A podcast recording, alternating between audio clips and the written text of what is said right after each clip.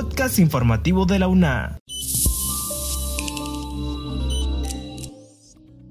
Bienvenidos a este espacio de divulgación de la Universidad Nacional Autónoma de Honduras. Les saluda Jessy Arita.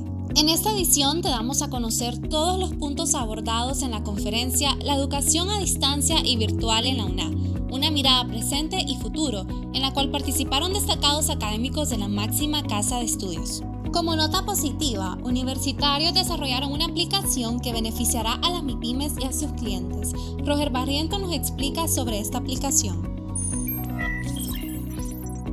En el marco de la Feria de Tecnología de Información Geográfica, se llevó a cabo el webinario Uso del GPS en aplicaciones móviles y a su vez se presentó la aplicación Ubicado, a través de la cual las pequeñas empresas podrán darse a conocer y los clientes localizar el negocio que necesiten. La presentación estuvo a cargo de Ariel Bonilla, estudiante de la carrera Ciencia y Tecnología y de la Información Geográfica de la Universidad Nacional Autónoma de Honduras, Ingeniería Informática en el Centro Universitario Tecnológico CEUTEC, quien brindó de detalles del funcionamiento GPS en los dispositivos móviles y cómo esto se integra a una aplicación en desarrollo. El universitario explicó que se pueden utilizar dos tecnologías de localización móvil, los sistemas de posicionamiento satelital, que son los más precisos y el más popular es el GPS, y el sistema de posicionamiento celular, que tiene un alcance variado de acuerdo con la metodología que se emplee. Asimismo indicó que en la actualidad el mejor rendimiento de localización utilizando dispositivos de cómputo móvil es provisto por la técnica de localización AGPS, la cual tiene mejor rendimiento que GPS debido al menor tiempo en la adquisición de la señal de los satélites y mejor disponibilidad de servicio en áreas urbanas e interiores. Es así como el estudiante junto con el licenciado en informática educativa José Salomón Irías han desarrollado Ubicado, una aplicación móvil que dará a conocer dónde están ubicadas las tiendas o negocios, así como los horarios de atención en cada lugar de la ciudad y también mostrará una pequeña publicidad sobre algunas ofertas o el rubro de las mismas. La aplicación que aún se encuentra en desarrollo con un avance de 75% servirá para ubicar mediante un posicionamiento global las tiendas que no tienen suficientes recursos para pagar publicidad, es decir, que está enfocada más en MIPIMES, que no conocen o utilizan las redes sociales o les da miedo hacerlo tan público.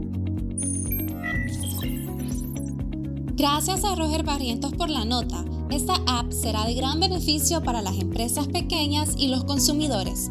Como siguiente punto, Mariam Zelaya nos comenta sobre algunos retos que tendrán que enfrentar las universidades en la post-pandemia, según lo discutido en la conferencia Espacios Comunes de Educación Superior, problemas comunes y soluciones compartidas para América Latina. Educación, investigación, compromiso social y gobernanza son los cinco grandes rubros en los que se ubican los retos que deberán afrontar las universidades en la post-pandemia. Así lo manifestó el doctor Germán Ruiz, director del Espacio Común de Educación Superior en Línea, durante su participación en el primer Congreso Nacional de Educación a Distancia y Virtual. Mediante su conferencia, explicó que las instituciones educativas deberán desarrollar nuevos modelos de enseñanza con el componente de mediación tecnológica. De igual forma, otro reto será la investigación, puesto que los científicos son el centro de la respuesta a los problemas que se vienen. Además, la internacionalización será un aspecto que tendrá que replantearse hasta que no se tengan garantías de movilidad internacional. El doctor Ruiz hizo hincapié en la necesidad de transitar hacia modelos híbridos o mixtos, considerando las nuevas pedagogías y perfil de los docentes para que puedan enfrentar los retos de la virtualidad. De igual forma, es importante que las universidades fortalezcan el equipamiento y la conectividad, al igual que las plataformas y contenidos. Por último, señaló que solamente el 67% de los habitantes de la región de América Latina tienen conexión a Internet y únicamente el 60% de los hogares la usan, por lo que el tema de la brecha digital es otro reto que deben afrontar las universidades. Como último punto, Roger Barrientos nos comparte todos los detalles sobre el Congreso La Educación a Distancia y Virtual en la UNA, una mirada presente y futuro.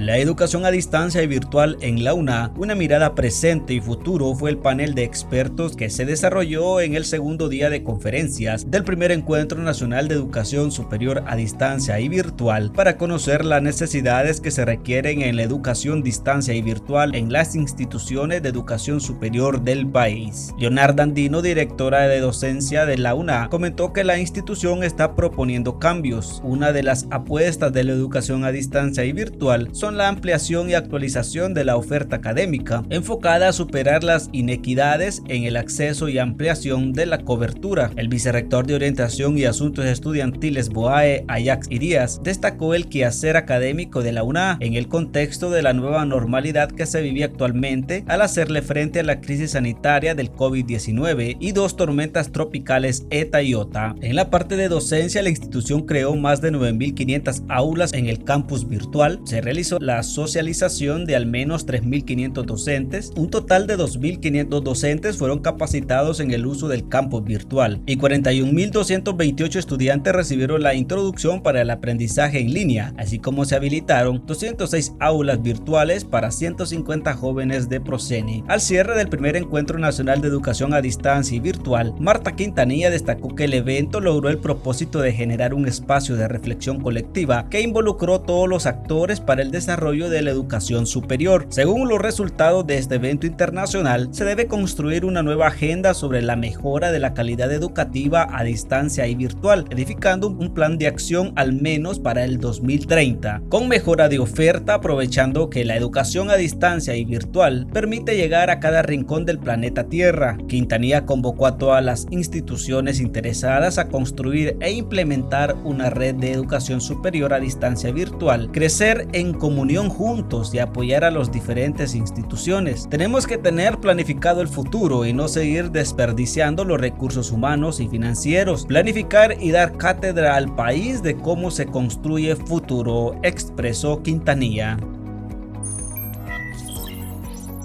Gracias a Roger Barrientos por la nota. Les agradecemos a ustedes por escuchar este podcast. Recuerden mantener las medidas de bioseguridad y actuar con responsabilidad ante la pandemia del COVID-19, que sigue siendo una amenaza.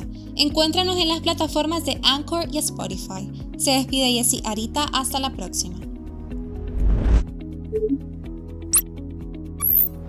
Este es un servicio informativo de la Universidad Nacional Autónoma de Honduras.